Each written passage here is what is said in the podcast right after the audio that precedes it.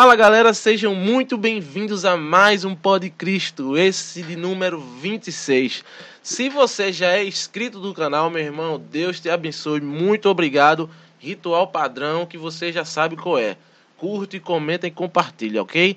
E se você é novo no canal, chegou agora, não conhecia o Pod Cristo, seja muito bem-vindo, meu irmão, ao Pod Cristo. O que é o Pod Cristo? Para você que ainda não sabe, Pod Cristo é um podcast no formato áudio e vídeo 100% católico, 100% cristão, onde a gente traz pessoas aqui envolvidas no meio católico para contar a história, dar, dar testemunho, né?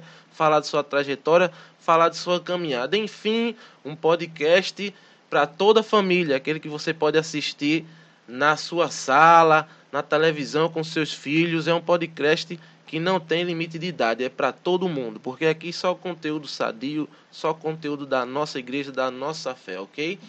Você pode também nos acompanhar através do Spotify e do Deezer. Todos os episódios estão lá atualizados, tá? Então, se você gosta de ouvir ali quando está dirigindo podcast, então você tem esse recurso também, ok?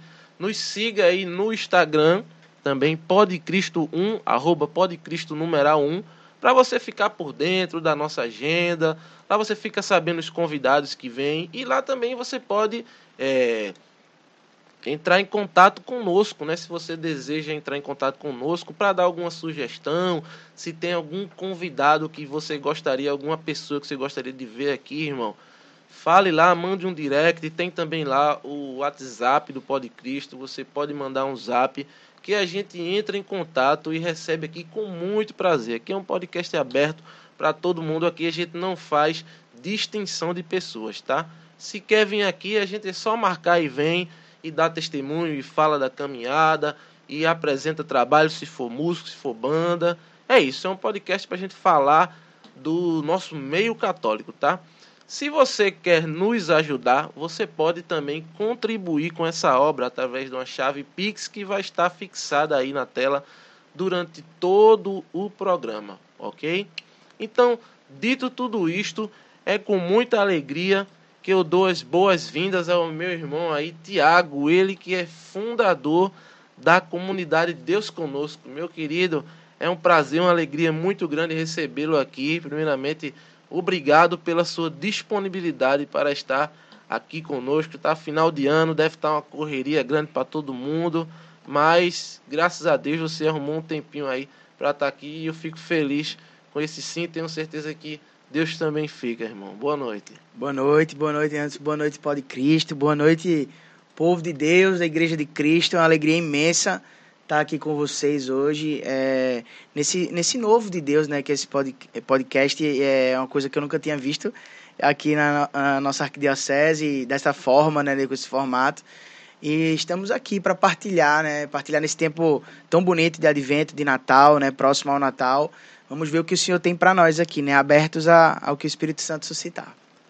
Que maravilha, meu irmão. Então, vamos começar do começo, né? Como eu gosto de começar. Eu queria que você falasse, antes da gente falar da comunidade, eu queria que lhe conhecer, conhecer o Tiago, de onde é que veio, né? É natural de onde, de onde nasceu e essa trajetória aí, como é que foi.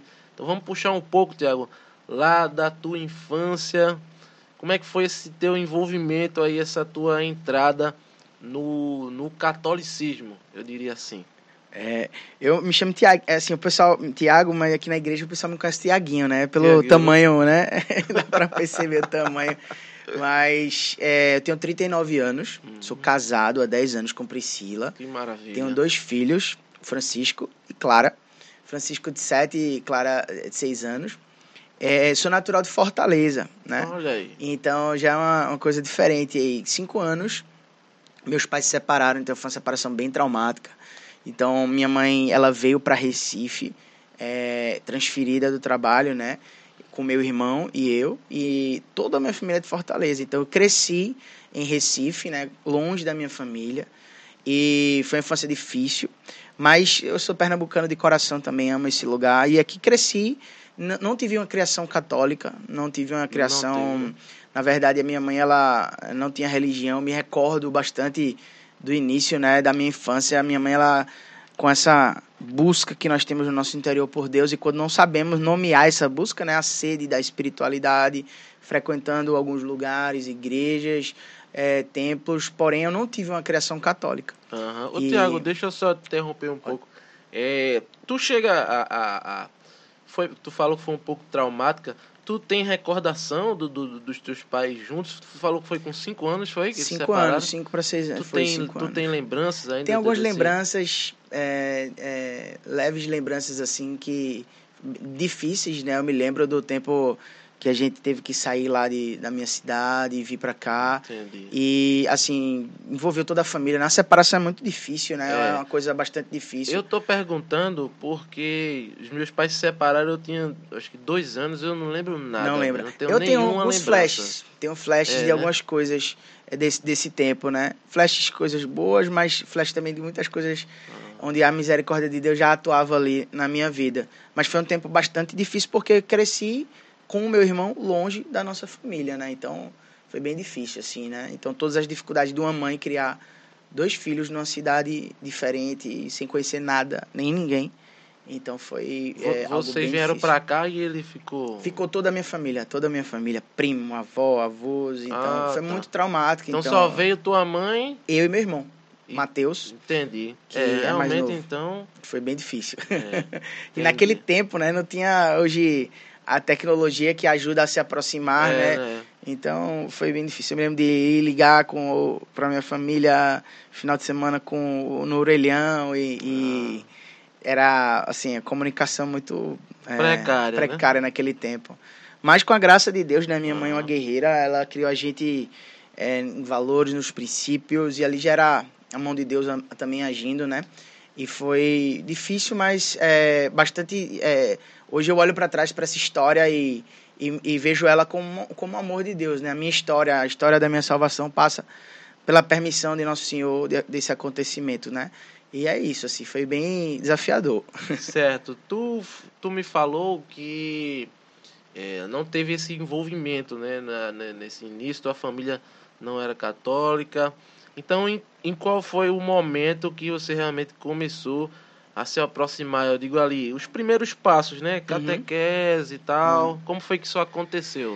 Foi. Eu fiz a primeira comunhão, estudei no Colégio Damas, me recordo. É, é, mas não tinha criação, até no momento era. era é, não tinha uma vivência católica. E tudo aconteceu, de fato, isso foi é, no encontro de jovens, em 2003. Eu tinha um amigo, a qual eu mando um abraço para ele Juninho é, um, um, amigo meu que insistiu bastante para eu fazer esse encontro de jovens. E eu não sabia, eu não, não sabia nada, absolutamente, absolutamente nada da Juninho, igreja. é? Juninho. Foi seu anjo. Foi meu anjo. Eu sou muito grato, faço sempre memória, busco sempre fazer memória da história, é, desses grandes acontecimentos na minha vida e ele tá lá.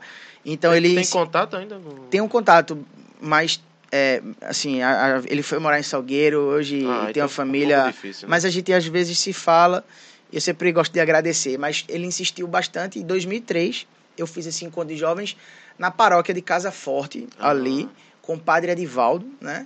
E o grupo jovem Cristo Forte. E ali foi realmente onde eu. Então foi teu primeiro contato? Meu primeiro contato, 2003. 2003. Foi esse encontro, né? Esse encontro e tu aquele. lembra a tua idade, Tiago? 2003, eu tenho 39. Eu devia é, ter aí. É, é, 18 anos pra é, trás. É, por né? aí. Muito tempo. É, 18, 18 Tinha cabelo é. ainda. É, isso mesmo, 18 anos. É, por aí. Aí, aí esse encontro mudou a minha vida, porque eu me lembro até hoje, assim.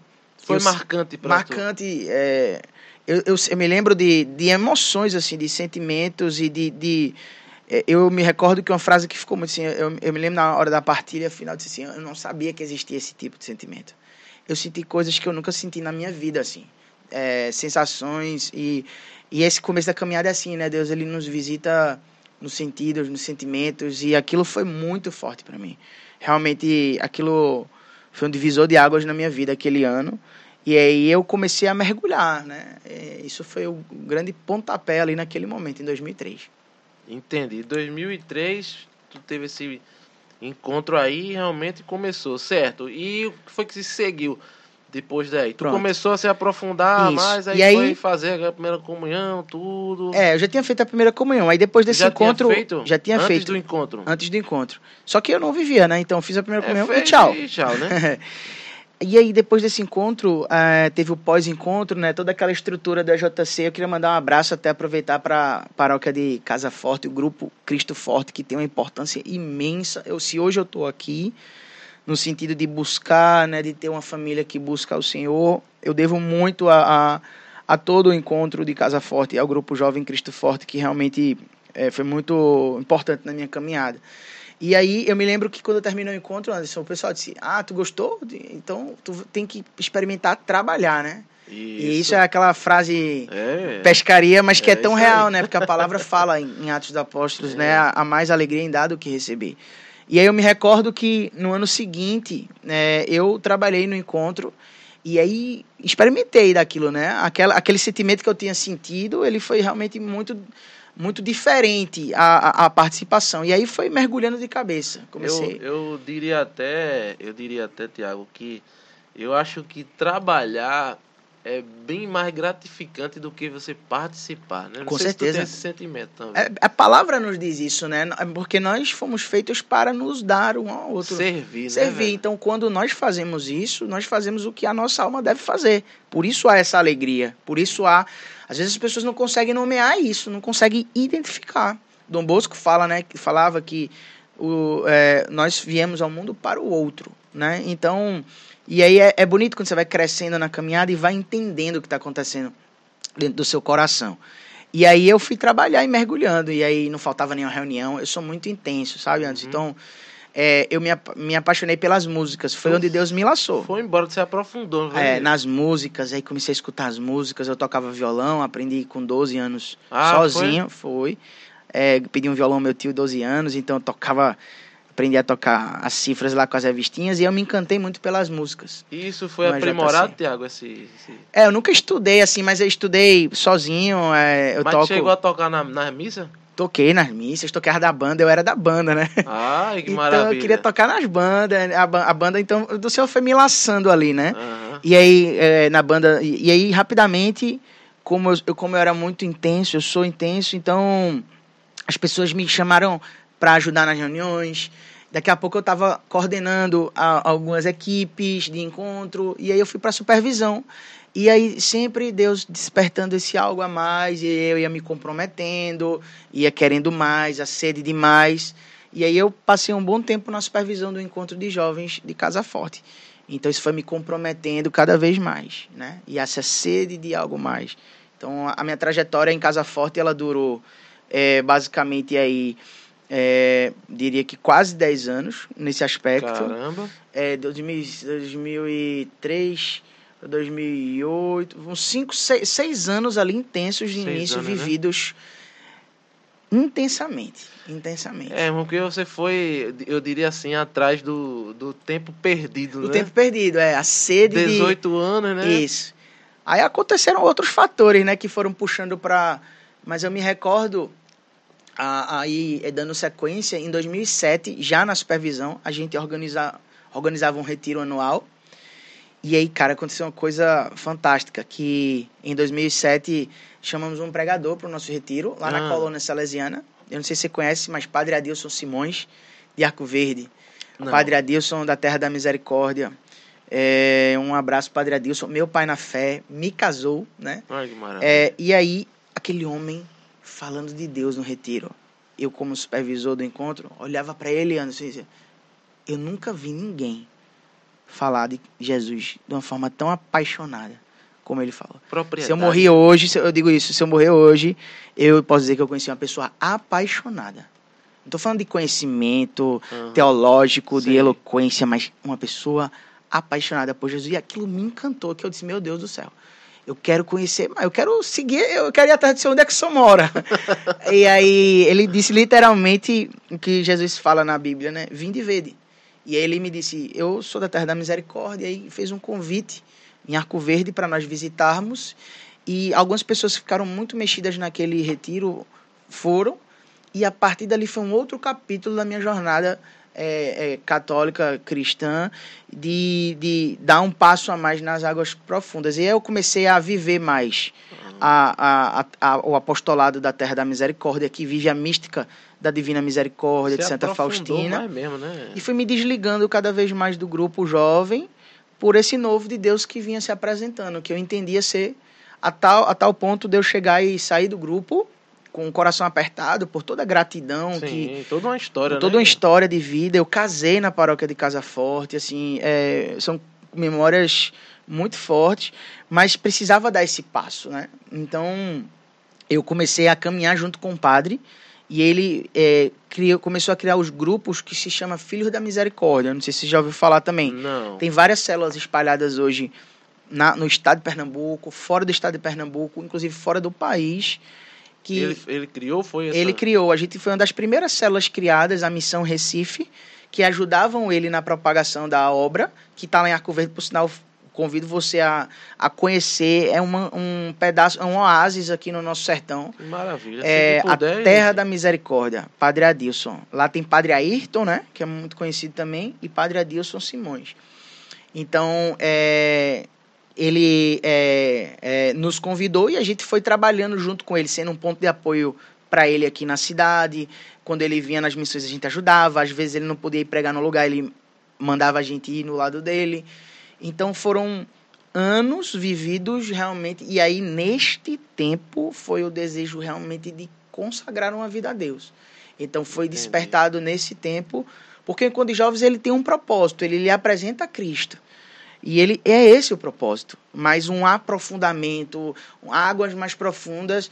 Isso o EJC não é uma característica dele dar isso, né? E ele tem uma missão muito importante nesse começo desse anúncio de Cristo para nós. E aí eu, eu comecei a encontrar aquilo ali nesse passo, sabe? Isso já foi na, na, na, na célula, não, Tiago? Foi na célula de Recife que estava sendo criada, Recife, dos Filhos da Misericórdia. Isso, E aí a gente ia muito Arco Verde, retiros com o padre. Então, bebendo e sendo formado por um Hum. coração apaixonado. Aham. Por esse coração apaixonado que é, realmente é, me gerou assim para Cristo, sabe? É, eu tenho uma gratidão imensa ao padre. E eu vivi bons anos da minha vida cristã, católica, s- ali, aos pés do padre, né? Sendo discípulo de Cristo através dele. E né? aí é que veio, é, foi brotando esse, tua- essa tua vontade, esse teu desejo de dar esse passo a mais. Isso, esse essa sede, a né? mais- A sede que a gente vai percebendo no coração como se aquilo não bastasse. E aí o padre Adilson, ele, ele, indi- ele indicou um dos padres também de Arco Verde, não sei se você conhece o padre Fábio José, padre Fabinho. Não. Ele é assessor de eclesiástico para as novas comunidades na Arquidiocese de Olinda e Recife.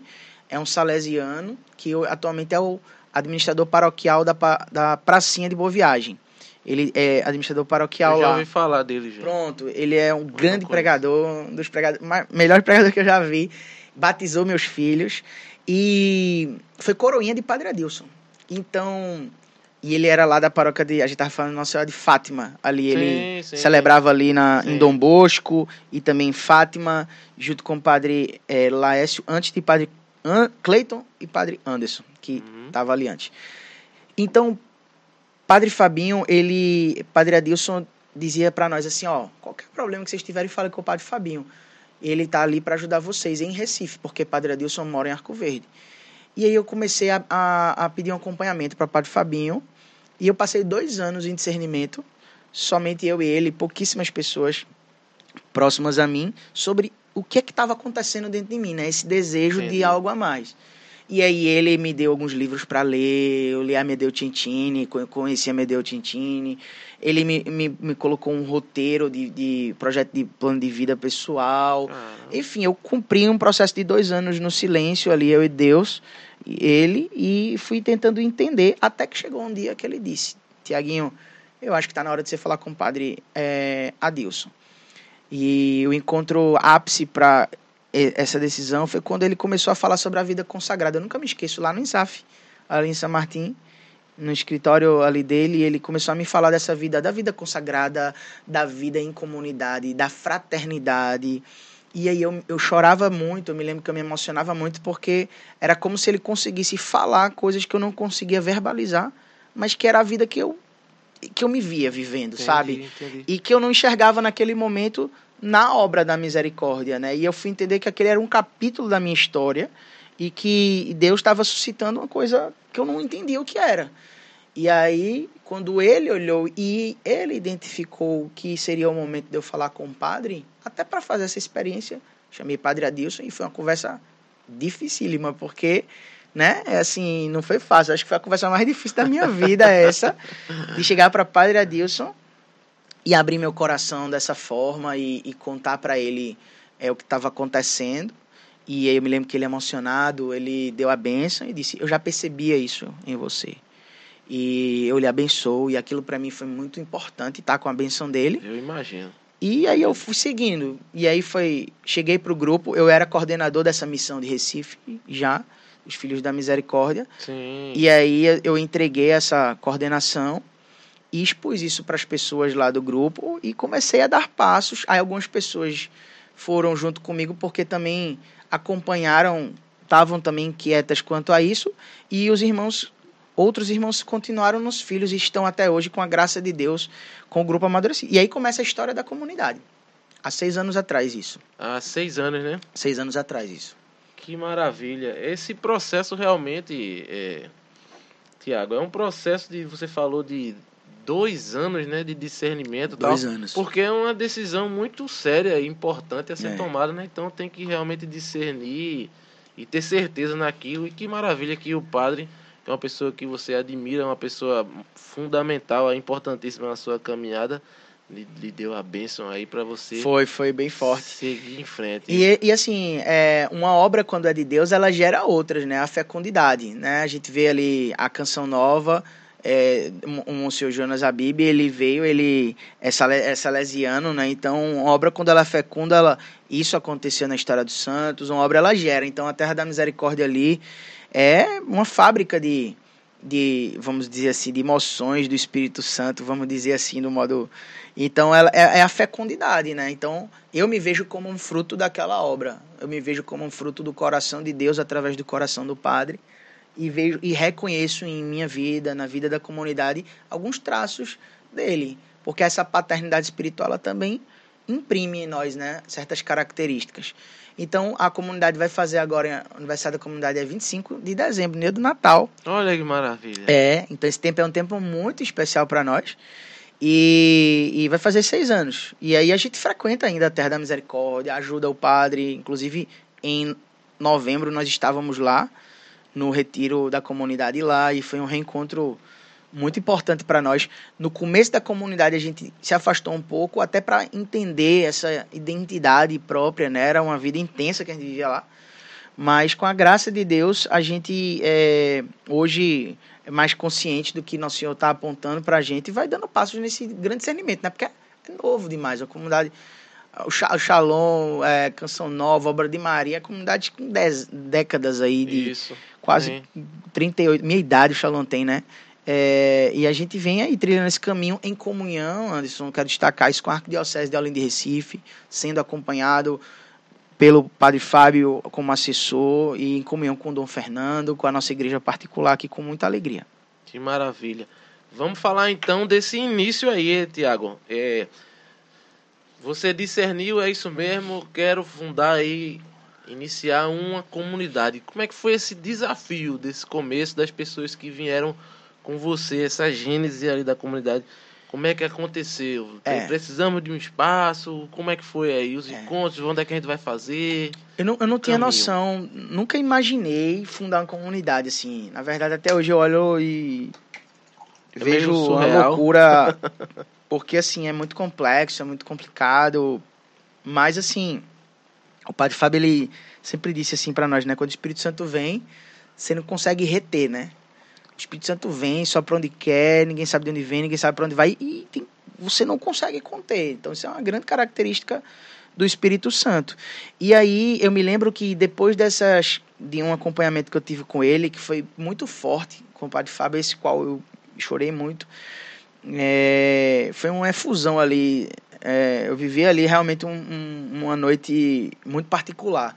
Quando eu cheguei em casa, eu não consegui dormir e é, vários sentimentos no coração e isso sendo suscitado passagens bíblicas, memórias, lembranças e me veio muito a passagem dos discípulos de Emaús naquela noite.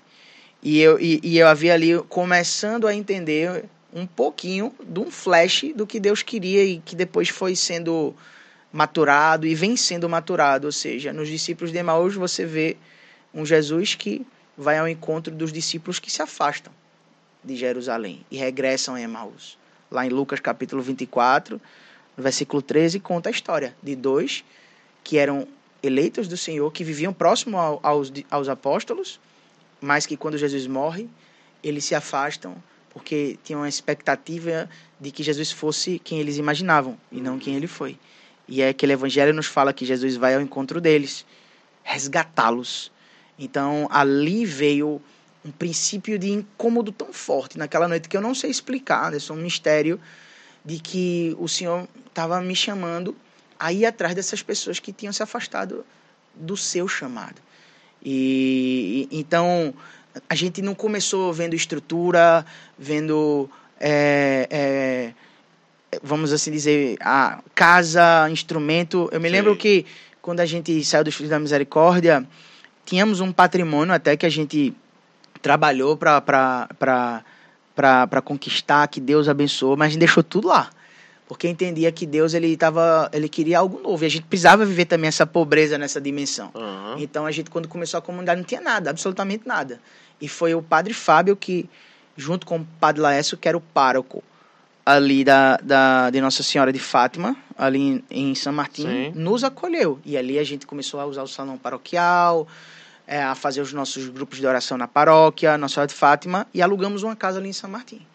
Então ficamos um tempo ali. Ali a comunidade começou a nascer e, e a preocupação maior era com essa de entender o que Deus estava chamando a gente a viver. Mas já tinha essa essa esse fragmento de que era um não era um anúncio querigmático, não é um anúncio para quem não conhece Cristo. A missão passa, o que o Senhor despertava era ir ao encontro desses corações que já conheciam, mas que se afastaram. E aí a gente começou a viver. Né? O padre dizia muito isso para a gente: vivam, né? não se preocupem com as estruturas, com pedra e cal. Sim. Nós somos a igreja, nós, isso. o nosso.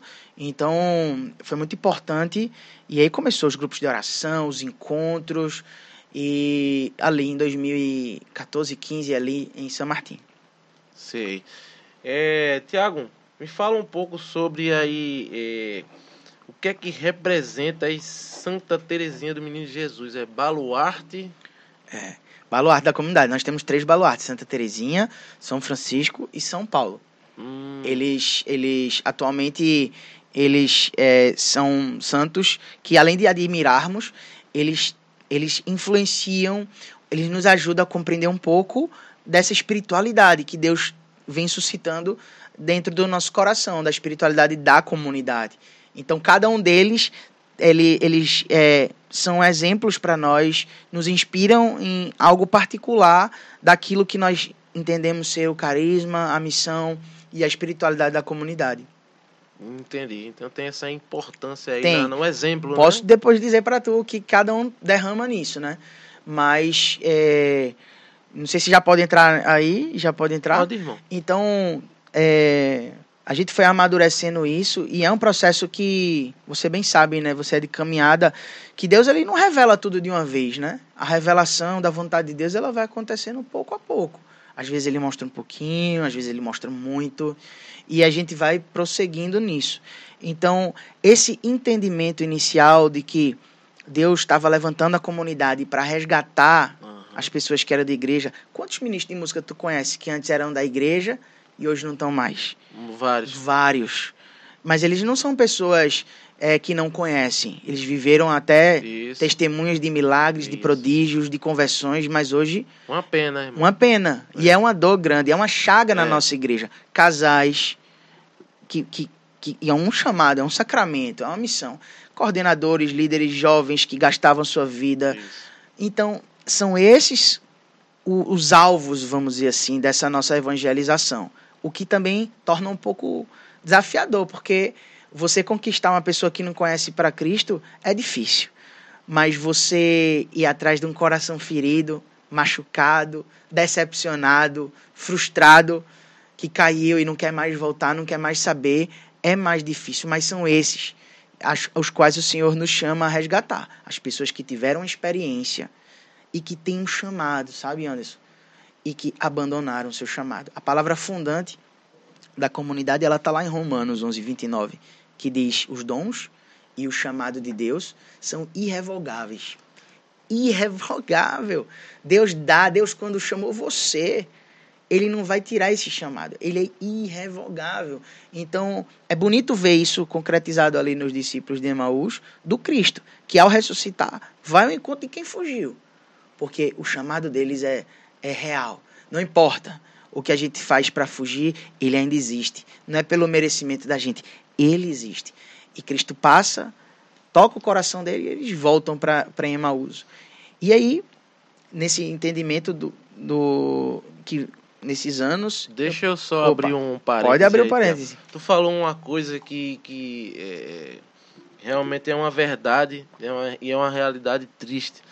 É que você falou que as pessoas, essas, justamente dessas pessoas aí que se afastaram, né? E muitas vezes por se afastaram é, porque se chatearam com alguma outra pessoa que estava ali, de repente até o, o, o, próprio padre, né, o jeito do padre, às vezes até é, algumas pessoas não concordam e acabam se afastando. Eu não sei o que que é, a que você atribui isso. Eu atribuo, assim, claro, sem querer ofender as pessoas, mas há uma certa imaturidade, eu diria assim, na caminhada, na fé, né? Porque quando você está bem alicerçado na sua caminhada, quando você entende que, é, que Deus está acima de tudo, então essas coisas não, não lhe abalam a ponto de você deixar a caminhada.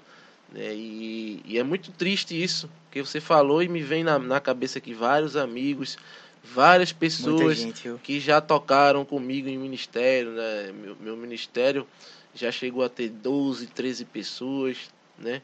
E hoje em dia se resume a bem, bem poucas. Muitas realmente saíram totalmente, né? E às vezes saíram até da própria igreja. Isso, muitos. Se afastaram até de Deus, o que é mais. O que é pior, né? É se pior fosse ainda. só sair você só só da paróquia, né? Uhum. Ah, não quero aqui. Para outra paróquia, para outro momento, mas você Show. de Deus. Mas é, é isso. Isso é triste e, e esse resgate dessas pessoas é, é importantíssimo. É, eu também tenho, assim como você falou logo no início, né? Algumas pessoas especiais, né? Aquelas pessoas chaves que, não, é, claro, a gente tem várias pessoas especiais na caminhada, mas tem alguns ali que marcam, que, né? Que dá lá no início, realmente na Gênese, você tem um carinho especial e deixaria por aquelas pessoas. Mas, continuando, vamos lá, dar prosseguimento aí. Se você entrou nessa parte aí das pessoas que, que, é, que deixam, falou, e aí eu me vejo. É, essa... você falou, eu é, atribuo isso hoje a, a, a, Acho que é uma resposta complexa essa, mas você encontra. Os discípulos de Emaús, eles eles trazem ali naquela passagem algo muito emblemático. Ele, quando Jesus chega lá, né, eles vão embora tristes. O Evangelho de São Lucas diz isso. Eles vão tristes para casa. E a igreja nos fala, né, na interpretação bíblica desse texto, que Emmaus representa a vida velha. Um dia Jesus passou, conquistou aqueles corações uhum. para ele. E quando Jesus morre, eles voltam tristes. E Jesus ele entra no caminho dos discípulos. Ele caminha na velocidade deles e percebem o que é que vocês estão conversando aí. Aí eles dizem: Tu és o único forasteiro que não sabe o que aconteceu. Eles estavam tristes. E aí começam a dizer: Jesus o Nazareno, que foi grande em obras, em palavras, nós esperávamos que ele fosse quem redimiria Israel. Olha a palavra que eu acho que responde a tua pergunta.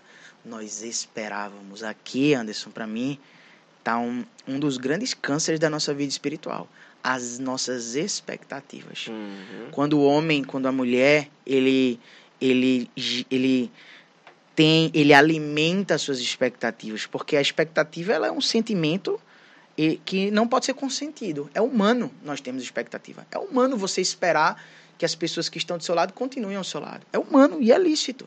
Mas você colocar tu, o, o, o teu sim dependente disso, então o sim daqui, dos discípulos ali, ele estava na expectativa. Ó, nós esperávamos que ele fosse isso.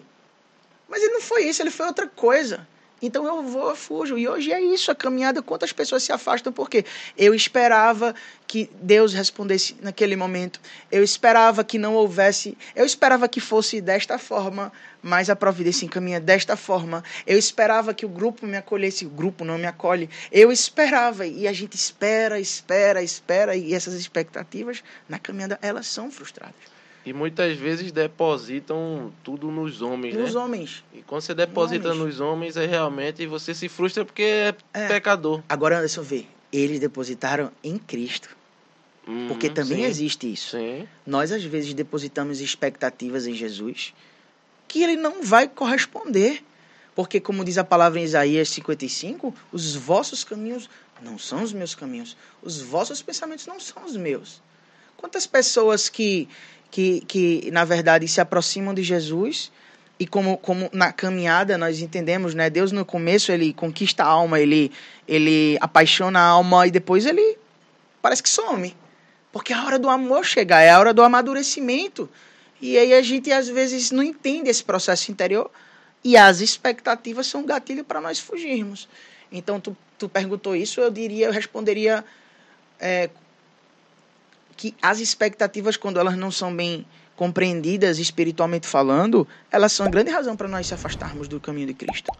Eu acho que é, um- o que acontece também, que as pessoas, o que acontece é que as pessoas elas esperam que, eita, agora me fugiu o pensamento que eu ia falar, que o projeto, que, que o seu projeto viver o seu projeto, né? Sua E ideia. a sua ideia e não o que Cristo tem para você, né? E aí é onde acontece realmente essas desilusões, digamos assim, né? O As casal pessoas termina aí, se Anderson. frustram, né? O casal termina aí. Os planos eram os planos. É você, você quer que os seus planos se realizem, ao invés de querer que os planos de Jesus para você se realizem. Isso é fácil? Aí Não, difícil? Difícil. Pra caramba. É mas- maturidade, é É, caminhada, é, é, insistência, é oração, e é Deus. intimidade, né? E a, a Bíblia fala, né? Quem tá de pé, cuide para não cair. Mas isso é tão verdadeiro que você pega um casal. Quando você pega um casal, tô casado há 10 anos, um sacramento, uma eleição de Deus, você pega que hoje muitos casais se separam por, por isso. Eu espero que a minha esposa seja para mim o que eu projeto. Enquanto o verdadeiro amor não é assim. Se a gente for olhar para Jesus, o que é que Jesus dá pra gente? O que a gente não merece. Cristo dá a mim e a você o que nós não merecemos. Cristo age independentemente das expectativas. Ele doa-se livremente, gratuitamente. E este é o modelo de amor. Eu preciso amar minha esposa assim. Eu preciso hoje estar na minha comunidade assim. Não pelo que ela me dá. Não pelo que ela pode me dar e me ofertar. Eu preciso dar livremente. Cristo diz, né? Ninguém me tira a vida. Eu a dou livremente. E, cara, isso é um mundo, sabe? É um mundo. Então, mergulhado nesse mistério, existe o nascimento da nossa comunidade, né? Entendendo que nós somos chamados de distin- distintamente ir atrás desses corações. A começar dos nossos, que somos os primeiros alvos disso. Somos os primeiros alvos, entende? Então, aí vem depois a questão, depois se você quiser entrar ou agora ou depois, de explicar o- esse como, né? Como Cristo, como o Senhor é, é, uma vez entendendo essa missão, nós compreendemos o passo seguinte.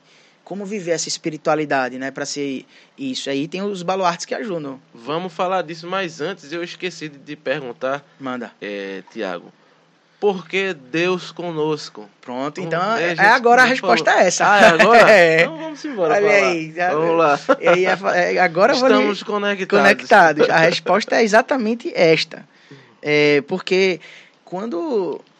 Obviamente aqui a gente está encurtando, resumindo, mas isso foram, assim, é, uma sequência de acontecimentos e de oração, de, de discernimentos, e que a gente ainda está experimentando, é tudo muito novo, vivendo, né? É, assim. E aí, Anderson, eu, eu me lembro que eu, eu rezando, eu perguntava muito a Nosso Senhor, Senhor, se é isso mesmo, como é que a gente vai alcançar?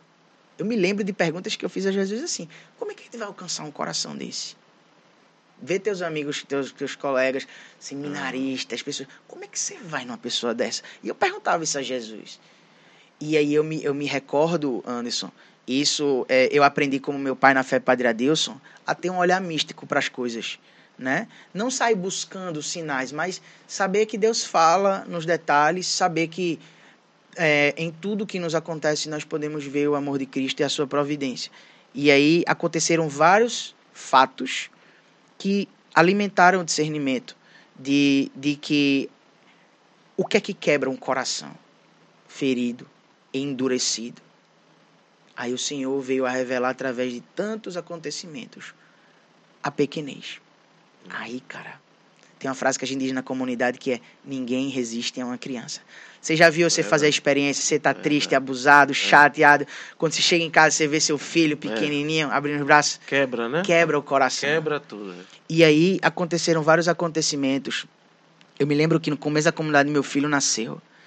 E eu rezando com tudo isso, eu tava com o meu filho no bebê conforto, com meu sogro no açaí. E a, apareceu um homem e disse: Meu Deus, que coisa linda. E o meu sogro olhou para mim e disse: Ninguém resiste a uma criança. Aí eu, era Deus falando comigo. E eu me lembro que eu ganhei um, é, um livro da infância espiritual de Terezinha. E nesse mesmo tempo, uma amiga minha me mandou um vídeo de oito minutos do Padre Paulo Ricardo, oito minutos, onde ele fala sobre a infância espiritual, a pequena via de Terezinha. E Anderson, quando eu dei play naquele vídeo, despretensiosamente essa colega me mandou, essa amiga me mandou, você via Padre Paulo emocionado, os olhos cheios de lágrimas quando falava Caramba. da pequenez. Uhum.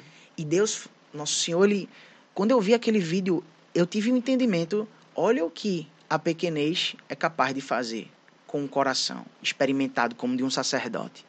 A pequenez, a pequena via, ser pequenino, ser simples, ser como menino. Então, o Deus conosco vem daí. Porque o qual é o entendimento da gente? Quanto mais eu for pequenino, quanto mais eu for como o menino Jesus, pequenino, mais eu serei esse instrumento a perfurar os corações endurecidos. E aqui entra parte da nossa espiritualidade. Né? Então, nossa espiritualidade passa a se configurar esse Cristo menino. E aí o Deus conosco, o Emmanuel. Então, o nome vem daí. A manjedoura, hum. para nós, é um grande sinal. A manjedoura vazia. Porque quando ela está vazia, Anderson, ela é sinal de que é você precisa estar tá lá. Eu preciso estar tá lá. Nós somos chamados a ser outros Cristos nessa terra. Sim. E quando Cristo veio habitar naquela manjedoura, a manjedoura era lugar de alimento, onde os animais se alimentavam. Então, ser Deus conosco, no nosso entendimento, é ser o Cristo menino. Quanto mais eu for menino. E o, como eu faço para ser um menino? E aí vem toda a contemplação, a meditação, ser dependente de Nossa Senhora, ser dependente de São José, ser dependente da Sagrada Família, se despojar de todas as coisas para ser pequenino, de, desejar ser alimento. E aí, os baluartes, eles são nos ensinam isso. Terezinha, ela fala da infância espiritual, ou seja, nos ajuda a meditar, a refletir, a ser pequenina. Francisco de Assis nos ajuda também, um santo pequeno, dos pequenos, e também com amor imenso pelo presépio, né? O primeiro presépio veio através Isso, dele ali, verdade. lá. E então ele derrama essa pequenez. E São Paulo, que o nome Paulo diz em latim, né? Que é pequeno. Eu não sabia disso há, há alguns anos atrás. Mas os nossos três baluartes são baluartes pequenos é, pequeninos. E São Paulo traz esse ardor inflamado, que é uma característica muito forte da nossa comunidade. Essa, esse, essa, esse, essa evangelização com amor ardente, com esse ardor missionário, com esse coração apaixonado, lá que te falava do, do padre, né? É, então, é, é, os baluartes, eles, eles terminam ensinando, contribuindo nesse processo de, de, de, de, de ser Cristo, né? a, na medida deles. Mas o Deus conosco vem daí, do ser pequenino. Então, quanto é. mais nós formos crianças, mais a gente, como instrumento diante de alguém, diante de, de uma pessoa que se afastou do caminho, nós somos instrumentos para perfurar esses corações, porque ninguém resiste a uma criança.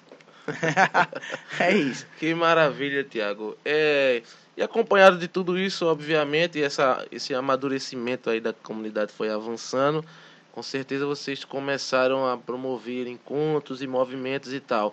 Eu Isso. pude perceber alguns lá no, no, Instagram, né? Eu vou pedir para você falar um pouco sobre eles e aí você vai Pronto. falando também dos outros, porque acredito eu que deve com certeza ter mais, né? O, vamos falar pro pessoal aí conhecer o que é o do Amorzinho. O do Amorzinho. Do amorzinho. Ah, o do Amorzinho é um filho do do Amor, né? O do Amor, ele nasceu... Ah, é, então tem um do o amor. do Amor, antes, é, né? o do Amor, ele... Então vamos na ordem. na ordem.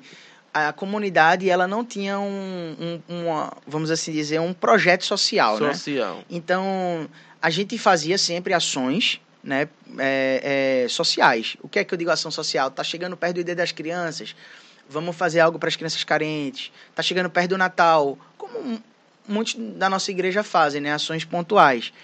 Mas me inquietava, Anderson, porque a gente não tinha um... um- um- Rotineiro. rotineiro. Um rotineiro. Isso me inquietava, né? Porque é, é, é, o evangelho, ele é assim, né? O evangelho, ele, Jesus, ele não veio só é, pregar, ensinar, ele, ele, ele, ele tinha...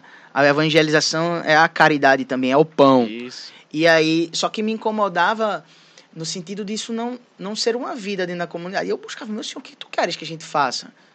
Porque eu também tenho muito receio da gente fazer as coisas do que a gente projeta da nossa cabeça. E aí aconteceu, cara, uma grande graça. No começo dessa pandemia, de um modo, assim, inacreditável. Só para provar mesmo que é Deus, né? A pandemia veio, né, de março para abril, lembra? Uhum. Há dois anos atrás. E em abril, cara, ali, a gente viu uma notícia que saiu no jornal que moradores do Pina estavam comendo carne de pombo. Foi exatamente assim. Caramba, E eu aí? Não soube disso. Foi. E aí, um- uma Estela, que você eh, falou da comunidade, mandou essa, essa mensagem, essa notícia para o grupo do WhatsApp. E aquilo, aquele, aquele simples acontecimento, simples entre aspas, gerou uma revolução. Então a gente. Tem coisas que é o momento, Uma né? inquietação, Uma né, inquietação mais fora do normal. Que você via é aquilo. Tem alguma coisa aqui. Não é normal. Não era só uma atitude de compaixão, de rezar, de fazer. Foi uma revolução. Isso foi em abril, no começo da pandemia, onde a gente não sabia nada. Resumindo, o que foi que aconteceu? A partir dali, a gente arregaçou as mangas e criou o Do Amor, que é o quê? Foi um projeto, é um projeto social que ele ainda existe há dois anos, e a gente foi toda sexta-feira nas ruas. A gente agora há três meses mudou para quinzenal, mas a gente passou quase dois anos toda Toda sexta-feira à noite a levar é, alimentos, é, kit de higiene, a palavra de Deus e a esperança aos moradores. Então a gente enfrentou aquele período bem difícil onde se fechou tudo. Isso. E a gente andava nos carros com uma declaração autorizando pelo pároco da gente no, com a chancela da arquidiocese, para se a gente fosse parado numa blitz, a gente poder apresentar e seguir. A gente saiu várias vezes sem saber o que seria o vírus, sem saber o que seria a pandemia. E isso, naquele tempo, onde tinha muitas pessoas que queriam ajudar, mas não, não podiam ou não queriam estar nas ruas.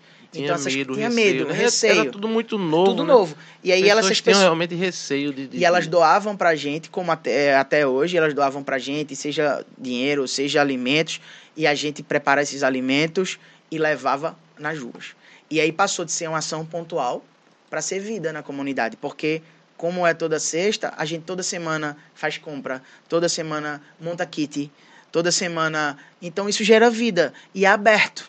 Ou seja, não é só a comunidade. Se Aham. você quiser ir, por sinal, eu estou fazendo convite a você, a todo mundo também que está vendo. Maravilha. Todo mundo que tá vendo, se quiser ir uma sexta-feira conosco, pode ir. E pra ajudar, irmão, fala aí como é que senhor Pra pode ajudar. ajudar. Você pode ajudar é, doando para nós, né, uma quantia em dinheiro, lá no Instagram da comunidade, no arroba com Deus conosco. Depois acho que vai deixar aí nos comentários, vai, né? sim, vai. Arroba com Deus conosco, que é o perfil da comunidade. E a gente tem o perfil do projeto, que é o arroba do amor Deus conosco. DOA, né? Do amor Deus conosco.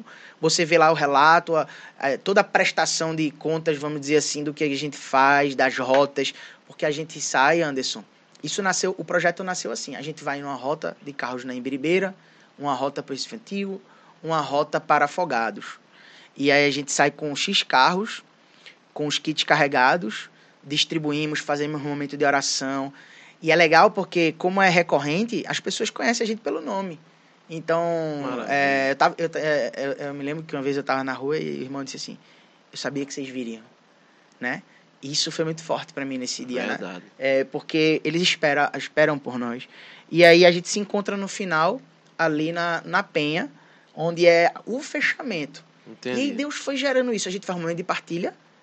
E aí a gente conta as experiências que viveu naquela noite, em cada rota. Sim. Sempre acontece coisas assim impressionantes, testemunhos fortíssimos. Sempre tem, né, irmão? E aí a gente começou a convidar pessoas que estavam afastadas da igreja. Porque se é um projeto que Olha nasceu aí. da comunidade, ele é carismático. Aham. Ou seja, temos muitos testemunhos de irmãos que estavam afastados da igreja e que foram para o projeto e sentiram o desejo de voltar a, a- ao seu chamado. E a, e a pessoa até às vezes se encontra, né, num Se projeto encontra, desse. se encontra. Porque às vezes a pessoa tá ali, mas não, não, não se encaixa em nenhuma pastoral e tal, em nada, né? Ainda não sabe. E num projeto desse ela eh, se identifica realmente, né? Se E identifica começa- e pode ali despertar. Tem testemunhos de pessoas que foram lá e voltaram para os seus movimentos, para os seus lugares Uhum. onde tinham abandonado, ou reavivaram ali um desejo de servir a, a, a Deus na pessoa dos pobres que tinha morrido, que tinha se apagado. Então, sendo um projeto que nasce do coração da comunidade, ele é carismático, ele, ele porta essa gênese do carisma que é, é resgatar os corações eleitos do Senhor, né? Que nós dizemos isso, com amor e ardor, resgatar os corações eleitos do Senhor, que é desse jeito ardente realizar esse resgate com a graça de nosso Senhor. Então o do amor ele nasceu daí e há dois anos vem firme e forte, né? E aí o do amorzinho que você me perguntou, E antes de a gente entrar no Ah. amorzinho, se a pessoa quiser doar o alimento, como é que faz, Tiago? o alimento a gente você pode Eu, entregar o na dinheiro faz um pix, Um né? Pix, tem um Pix, é. um pix. Mas Depósito. o alimento, só quer o alimento. o alimento você pode entregar na casa da comunidade, num horário a combinar. E é onde? Manda um direct lá na rua Poeta Manuel Bandeira, que fica ali na Imbiribeira. A comunidade ela é ela se situa no território paroquial da paróquia da Imbiribeira, ali na paróquia de São Sebastião e São Cristóvão. Um abraço para Padre Severino, nosso pároco. E aí você pode deixar na casa da comunidade, ou em alguns casos, a gente vai pegar também. Então a gente Entendi. essa semana agora foi pegar uma doação grande que a gente recebeu de peito de frango. Pra a gente fez a última saída agora do ano, a gente levou creme de galinha com outras coisas também. E a gente foi atrás, a gente dá um jeito. Deus, assim, nunca faltou. Ah, é impressionante. A gente- já né, teve quinta-feira e a gente e a saída é toda sexta, né? Meu Deus, o que é que a gente vai levar? E aí, de última hora, chega uma doação, chega uma coisa assim. É impressionante, assim, sabe? E aí o do amorzinho nasceu disso, cara, assim, é... Porque a gente tem muita criança na comunidade. Tem casais que têm filhos, Aham. eu, meus filhos têm seis e sete, e eles veem o pai deles saindo sexta-feira para ir nas ruas. E eles perguntam o que era isso, o que é isso, assim como eu, outros pais e mães. E a gente tem o grupo de oração, sala para crianças, com coisas assim. E eles disseram, a gente quer ir pro do amor também com o senhor. Só que é, é de noite, a gente sai 10 horas da noite, Anderson, e volta duas, três da manhã. É, Então é um horário muito complicado, complicado. É o que foi que a gente fez. A gente fez agora uma ação em outubro e a gente levou todas as crianças da comunidade e chamamos todas as crianças que a gente conhecia das ruas. Foram mais de 200 crianças de rua. Que maravilha. Lá pra irmão. praça ali na, na, na, na Penha ali. É, aí tinha hora, aí tinham algumas crianças da comunidade, tinha hora que eu não sabia nem onde meu filho tava, tava correndo no meio, a gente botou pula-pula, é, é, enfim, foi maravilhoso, assim, foi uma, uma celebração das crianças da gente poderem viver isso também. Ela, às vezes, eu tô saindo de casa, minha filha diz, papai, leva essa boneca, leva essa boneca, dá lá na rua. Que, né? que bacana. É, aí é vai gerando no coraçãozinho deles, né, o desejo, o Isso. interesse. Do amorzinho é isso, então. É o do amor para as crianças. Então você diria que é plantar ali nos pequeninos já essa consciência, né? De Isso. ajudar o próximo e tal. Exatamente. Que maravilha, meu irmão. Vamos falar então de Fiat, que não é a marca de carro. É. Grupo de oração. Explica aí, meu irmão. O esse. Fiat, ele é o grupo de oração da gente. A gente tem uma, uma nova comunidade carismática, né? Então a gente bebe dessa espiritualidade também da renovação carismática. É, e o grupo de oração, a gente tem um grupo de oração aberto, misto, onde qualquer pessoa pode ir. E nesse grupo de oração a gente tem sala Kids, que cuida das crianças. E o Fiat, ele vem do Fiat de Nossa Senhora, né? Também envolvido nesse mistério da anunciação, do, da, da gestação de Jesus, do nascimento. O grupo de oração, ele, ele busca promover sempre essa, essa, essa renovação do nosso sim a nosso Senhor. Então, por isso que ele tem esse nome, Fiat, porque nas noites nós somos chamados ali a renovar esse sim que nós demos a Deus, que nós damos a Deus, esse novo de Deus que faz quando nós dizemos sempre sim a Ele. Todo sim que a gente diz a Deus se renova é, uma nova possibilidade, um novo caminho dentro do nosso coração.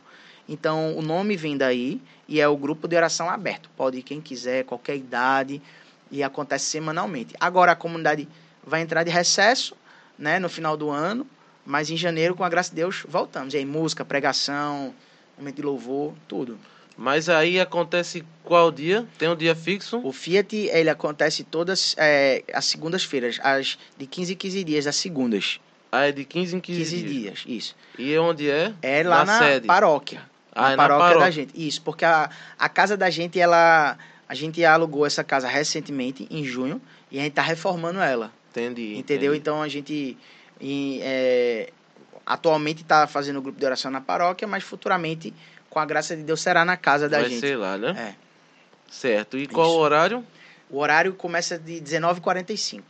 19h40. É, e, isso. a, e a paróquia fica onde? A paróquia fica ali na Embiribeira, paróquia de São Sebastião e São Cristóvão. Quando você desce ali a ponte ali na Embiribeira, a primeira, segunda direita ali. Só Hum, tá no Google Paróquia de São Sebastião e São pronto, Cristóvão ou ir lá, né? nas redes sociais da gente que vai encontrar. De 15 em 15 dias, de 19h45, É, né? A, a mais ou menos às oração. 21 e 30 por aí. Aí Isso. partilha, pregação. Pregação, louvor, tudo, né? grupo de oração com tudo que tem direito. Maravilha. Que, Full topado. que maravilha, irmão. E tem mais? O que é que mais tem? Tem mais, a gente tem uns encontros que a gente tem. É, São encontros já certos, todo ano tem. certo, todo ano Calendário, né? tem. Calendarizado, isso. Maravilha. Vamos falar deles então. A gente tem um encontro de jovens da gente que não é um EJC. É, ele é um aprofundamento para jovens. É um encontro que tem a identidade da comunidade. Como é que chama? Tem nome? Boa, Busque o Alto. BOA, essas iniciais. A gente chama de Boa. Eita, o Boa vem aí. É o Massa. Busque o Alto, que é o aprofundamento para jovens. Que é justamente a gente tentar laçar essa juventude que está é, tá afastada. Então, só que o nome aprofundamento vem daí, né? Ou seja, justamente para dar esse toque que agora você entende que eu já sou, eu já fui, então eu quero aprofundar Isso. não é um EJC. Então ele tem toda uma estrutura que está permeada na- nesse pano de fundo carismático que eu te falei, de reencontro, de reavivar chamado, de reencontrar sua vocação para jovens. Então esse é um encontro que geralmente acontece em julho. Hum. Esse, esses anos é aí, anual, é? anual. A Certo. pandemia terminou é, bagunçando tudo, mas ele é anual. E a gente tem um aprofundamento para casais também. É tipo, mas esse é, é tipo retiro, não? É um dia e Não, são, é um final de semana. fica lá, dorme lá. não, mas não, do- não dorme lá. Vai e volta, né? É, não sei, eu vou de repente até pensar nessa ideia aí que tu desse, mas o- a- as edições que aconteceram até hoje, elas é, é, são um final de semana, mas a pessoa dorme em casa, aqui na cidade do Recife mesmo. Entendi, entendi. Pode E ser aí, localizado também, se você quiser que a gente faça Se um... inscreve, um- tem se taxa, inscreve. Thiago?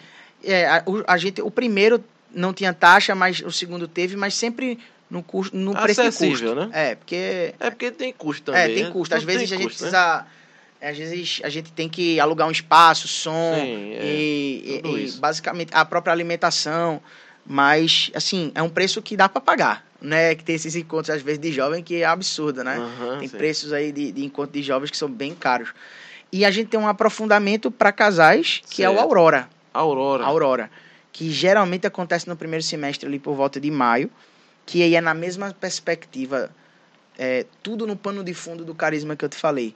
E a gente faz esse encontro de casais para casais casados na Igreja Católica, com o objetivo de reavivar o, o, o sim sacramental ali. Então é muito forte, é muito especial esse encontro Renovador, né? renovador, assim, a gente tem grandes testemunhos, assim, de, de matrimônios que estavam se acabando, serem reconstruídos, e aí os filhos podem ir, que a gente cuida. A edição passada do Aurora, a gente cuidou de 90 crianças. Caramba, ah, sim. Ah, porque aí- 90 crianças Ah, é. do, do povo, dos casais. Muitos, muitos casais têm esse empecilho, né? É isso. De, de, isso é muito bacana. é, eu, eu já conheço alguns encontros que também fazem isso, né? De ter um espaço ali para os filhos. Porque isso é uma isca, termina sendo uma isca, né? É, e uma isca, poxa, eu tenho meu filho, então vou botar ele aqui. 90 que Foi, mas esse, esse encontro a gente olhou assim, meu Deus, o que, é que a gente vai fazer? A gente saiu ligando pros irmãos de comunidade, de grupo. Ó, manda Ajuda. dois servos aí. Ajuda, de Ajuda. Deus. Mas deu certo, assim, sabe? Foi um momento muito especial assim. E esses dois encontros, eles são encontros carismáticos. Quando eu digo isso, eles são direcionados para essa experiência de regresso, né? De retomar o meu chamado. Uhum. É, e esses encontros, a gente diz assim, né? Com identidade da comunidade. Basicamente, é, o do amor, estes encontros e o Fiat, eles são essa expressão de evangelização, além das crianças, que também passam por esse processo. E fora isso, a gente tem o que é interno, ou seja, formações para servos, os caminhos dentro da comunidade para quem quer Isso. se gastar. Vamos, vamos falar disso aí, Tiago. Vamos Isso. falar disso. Pronto, a pessoa às vezes faz uma experiência e quer, né? Poxa, me identifiquei, queria conhecer mais da comunidade. Quero fazer parte Quero fazer da comunidade. O caminho que trilha. Vamos lá Isso. falar sobre isso aí. É, hoje as pessoas podem ser voluntárias, então, ah, eu gostei, quero ajudar. Muitas pessoas no Do Amor fazem isso. Tem pessoas lá que são muito comprometidas no voluntariado, assim. Então, estão sempre junto com a gente e não, não tem tempo, às vezes, ou não é o momento, ou não querem se comprometer tanto. Já tem pessoas que dizem, poxa, eu quero, eu quero realmente mergulhar mais profundo. Aí, geralmente, uma vez por ano, a gente faz uma abertura, a gente chama até então de abertura ministerial. E as pessoas ingressam, tem todo um processo para ingressar, de, de, de reuniões, de preparação inicial, e ela passa a ser membro interno da comunidade, e a gente vai acompanhando, a gente vai dando formação, a gente vai tendo esse acompanhamento pessoal, e aí elas vão é, se responsabilizando pelo apostolado da comunidade, entendeu? E dando passos na sua fé. É assim a estrutura atual e que a gente vem sempre modificando para cuidar das necessidades que a gente tem. Você sabe que a gente está vivendo um momento muito difícil na igreja, né? Então, esses Uhum. últimos tempos foram muito difíceis. Então, a gente, é, pessoas se afastaram na comunidade, se afastaram da igreja, a gente vê notícias É. né? Então, a gente está no momento de se readaptar. Agora se voltou às atividades presenciais, né? Presenciais, é. Então, nós estamos vivendo junto com a igreja esse momento. Aí, mas a estrutura, de um modo muito geral, assim, é essa, sabe? É importante também, Anderson, a gente vive uma vida muito ativa paroquial, né? Então, a gente é, é, tá junto do pároco, ajuda a paróquia e em comunhão com a nossa arquidiocese. Isso é bem importante. dizer. Vocês têm, é, Tiago, alguém em experiência de vida? Aham. Não, a No gente momento, atualmente não tem. não tem, Não né? tem. É, Eu pergunto porque o pessoal do, do Porta veio aqui. Eles têm três pessoas Tem que três já pessoas, estão. é. é. eu, sou- eu gosto muito. O Rodriguinho é um irmão meu muito forte. Rodriguinho Uma é. pena é- que ele não, ele não pôde vir, né? é. Mas ele, é- ele, ele, ele pregou pra mim, eu brinco com ele dizendo isso, quando eu era do encontro de jovens. Ele é, ele é velho já, viu? O Rodriguinho é velho. Rodriguinho é velho. Mas é, a gente diria que a carcaça é, tá bem a conservada. carcaça tá conservada. Mas um abraço para os irmãos da Porta Fidei. sempre, A gente se encontra, é uma, uma alegria muito grande. E é- eu acompanhei um pouquinho de, de é, esse movimento deles, quando o Rodriguinho partilhou comigo, essa experiência de vida. É, quando a Porta Fidei é, nasceu, ele não tinha isso no coração dele, né? Mas é aquilo, quando a gente está aberto ao Espírito Santo, ele suscita e vai. Então eles estão fazendo essa experiência, por sinal, colhendo já frutos belíssimos.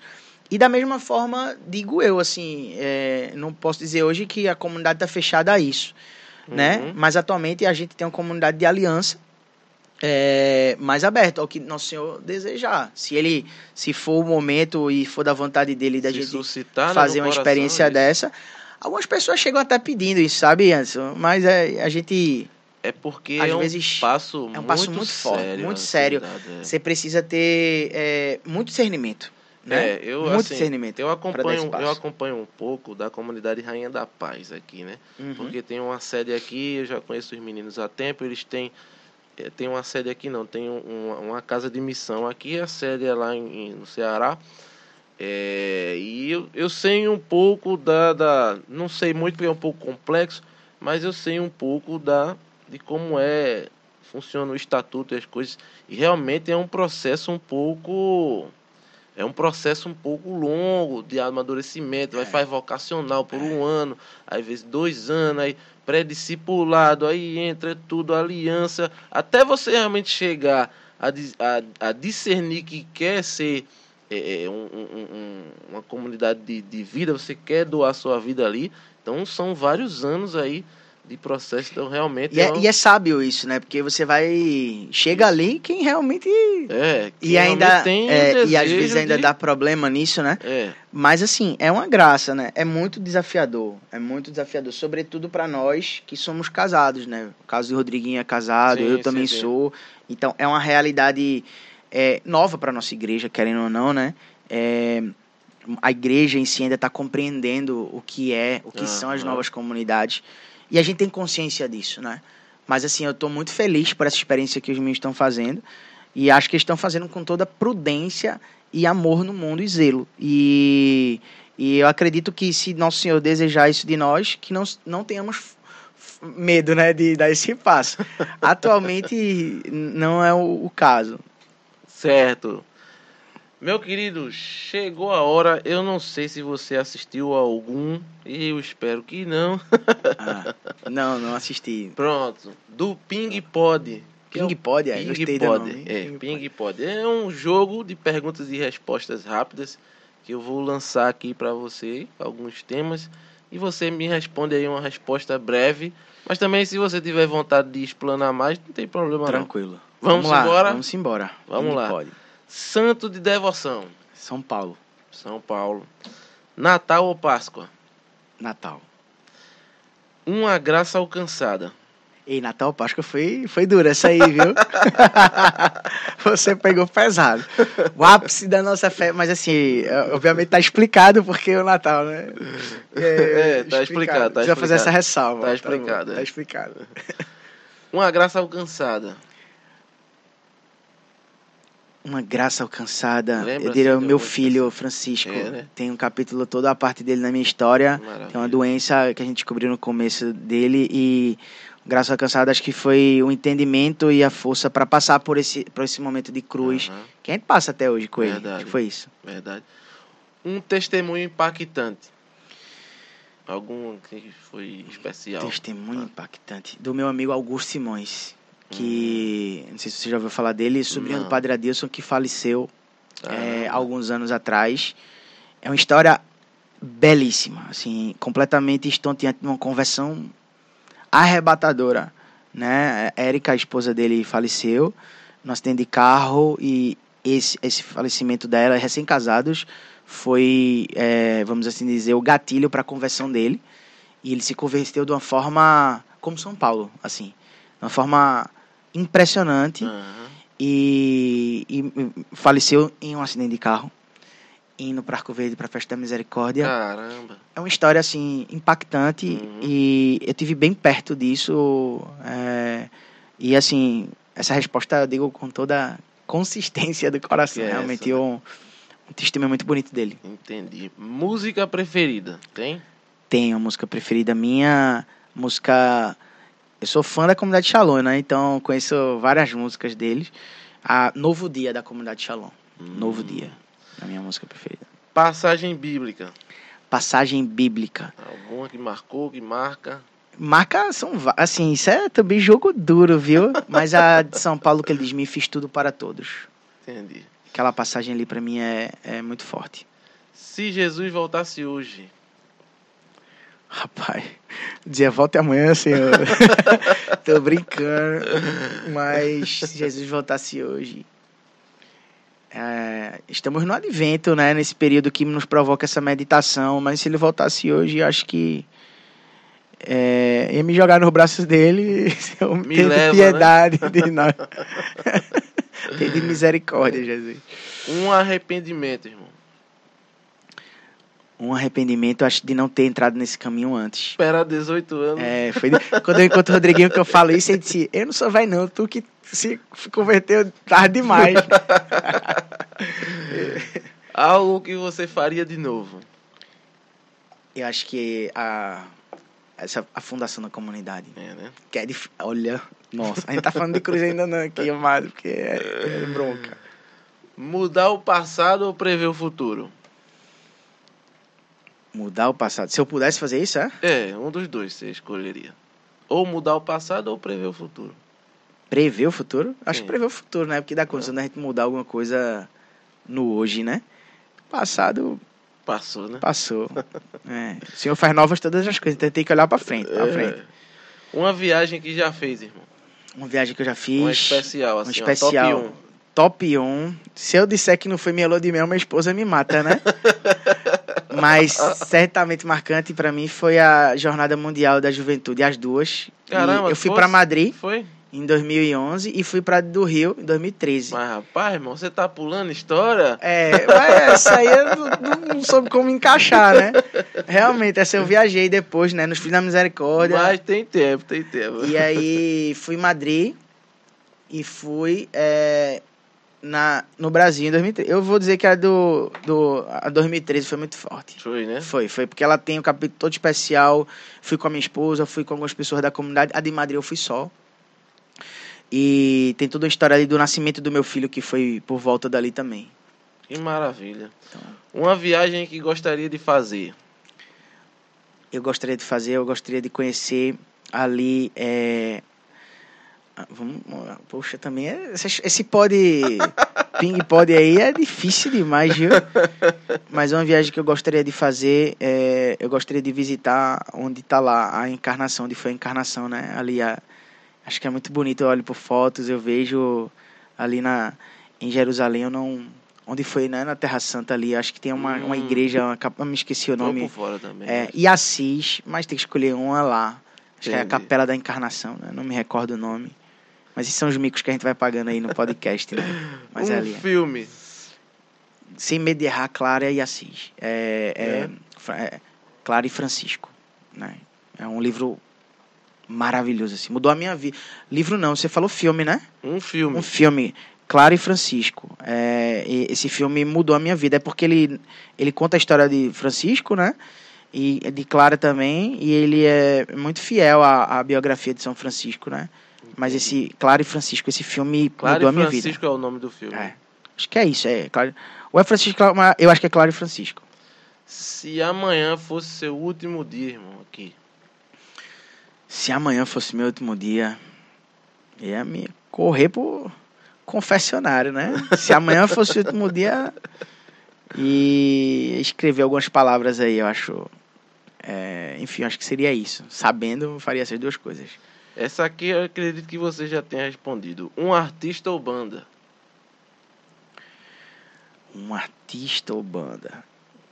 É porque eu posso pegar pelo artista como na perspectiva do, do cantor, né? Mas é, pra Uhum. mim, a voz mais bonita católica e que perfura o meu coração, Cristiano Pinheiro, da comunidade Shalom. Ele era o vocalista do Missionário Shalom e hoje é sacerdote, né? Ele é padre. Hum, É, e aí ele se afastou do ministério, mas ele foi um dos vocalistas e pra mim tem a voz mais bonita da música católica. Um irmão. Um irmão, um irmão, um irmão muito amado meu, é, eu diria meu irmão Igor, da comunidade Shalom, que hoje vive em Boston, e é um irmão meu muito importante e está presente ali na minha adolescência, rezando junto uns pelos outros, de Fortaleza, faz parte, tá? E foi uma amizade conservada desse tempo de lá, Maravilha. Igor. Um sonho. Um sonho. Eu diria que um sonho que eu tenho é de ver, embora a gente saiba que os sinais dos tempos mostram que a gente está chegando perto, né, do nosso Senhor voltar. Eu creio nisso, né? É, então não tem como a gente mudar a história disso, mas um sonho é ver o máximo possível de almas é, salvas, a começar da minha. Tenho um sonho. Tem misericórdia, Jesus. Um defeito, irmão. Eu sou um sanguíneo, né? Então, sanguíneo, já temperamento sanguíneo tem vários defeitos. Mas eu sou uma pessoa é, que eu acredito que abre muitas frentes e, hum, sabe, precisa fechar mais, né? Eu sou uma pessoa Quer fazer, fazer tudo, ao mesmo tempo. Entendi. E isso tem a ver com a minha personalidade. Eu- tenho consciência disso. Eu preciso aprender a, a, às vezes, saber que menos é mais. Difícil. isso. Uma qualidade agora. Eu diria que eu sou lançado, jogado. Então, acredito que seja uma qualidade, né? Destemido, vamos dizer Aham. assim, né? Eu pulo de cabeça. Entendi. Então, Entendi. se, se for pro lugar certo, ótimo. Se for no errado, É, aí dá problema. dá ruim também, dá ruim. Um livro. Um livro, a Bíblia, Palavra de Deus. A Bíblia. Mentir às vezes ou dizer a verdade sempre, irmão. Dizer a verdade sempre. É, né? Sempre. Isso aí é. Não tem nem o que titubear. Entendi. Mesmo que machuque, né? irmão? Mesmo que machuque. Eu sou ruim disso, de, de, de- eu sou meio, às vezes, meio frouxo nisso. preciso melhorar. Mas uma coisa é você negar aquilo que é o correto, a verdade, Uhum. né? O quanto eu tô longe disso, são outros 500, mas verdade sempre. Padre Pio que diz, né? Jamais, mentira jamais. né? Então é isso, meu irmão. Esse foi o Ping Pod, Ping Pod. com o Já, Thiago. tá- já tava me tremendo aqui, viu? É. Ele passou Esse bem. ping pode aqui. Meu irmão, dá tempo ainda de você falar dessas viagens? Como é que tá seu tempo? Não, tranquilo. Então vamos Foi- falar foi- viagens aí que você escondeu. É, não, muito difícil. A, a viagem de, de Madrid, ela, eu tava no Filho da Misericórdia, né? Então o Padre Adilson, ele me mandou. Qual o ano aí, lembra? Foi 2011. Hum, 2011. a Madrid, Papa Bento, 16. E aí, é, eu fui sozinho, né? Eu e Deus ali, junto Caramba. com. eu- até hoje eu não sei como eu fui, amado. É assim, é no sentido de, da, da loucura, né? que levou, né, irmão? É, o padre ele é, enviou-me como me enviou como membro do da, dos Filhos da Misericórdia e eu tive essa graça imensa de ir e foi hum, conheci pessoas de outros lugares, países dentro do Brasil também, né? Eu fui pela obra de Maria e foi um momento muito Hum. especial ali, né? Papa Bento para mim ele é meu papa de xodó, meu xodózinho ali, né? Papa Bento 16 foi o papa da minha conversão, né? Eu tenho um, assim um amor muito grande por, por ele. E, e assim foi uma experiência fantástica de ver aquela aquele país, né? A, você veja que Uma cultura toda uma diferente. cultura né, diferente, e pessoas de todo mundo ali. É, e você vê que a, a unidade da igreja, né? O que chama muita atenção para mim, a nossa igreja, ela é, ela é, é- ela católica vem desse universal, né? Essa, esse contexto de unidade universal e você vê ali bandeiras professando a mesma fé, você poder tangibilizar aquilo que a gente às vezes está na missa sabendo que a liturgia em outros lugares está sendo celebrada, que as pessoas, várias nações, várias línguas proclamando que É Jesus Cristo muito grandioso. é muito grandioso, né? assim, é é uma experiência que quem tiver a oportunidade, assim, é algo tão surreal, assim, que é, é muito importante você ir, para você ver o, o tamanho, assim, da, da, da nossa igreja, a- a- o tamanho da nossa fé, o vigor da nossa fé. E, então foi muito impactante para mim. E além de ser uma experiência internacional, é, eu não conhecia ainda ah, nada da Europa, eu tinha viajado para